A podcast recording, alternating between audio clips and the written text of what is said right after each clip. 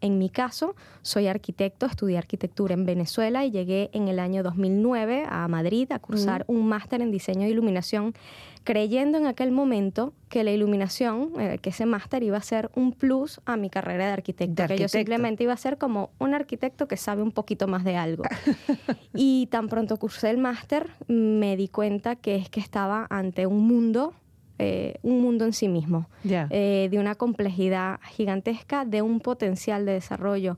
inimaginable y, pues me di cuenta mm, lo, que nos pasa a la mayoría, que una vez entras a la luz te quedas enganchado a la luz. Y, desde entonces ya son casi 15 años dedicada en exclusiva a, diseñar con luz.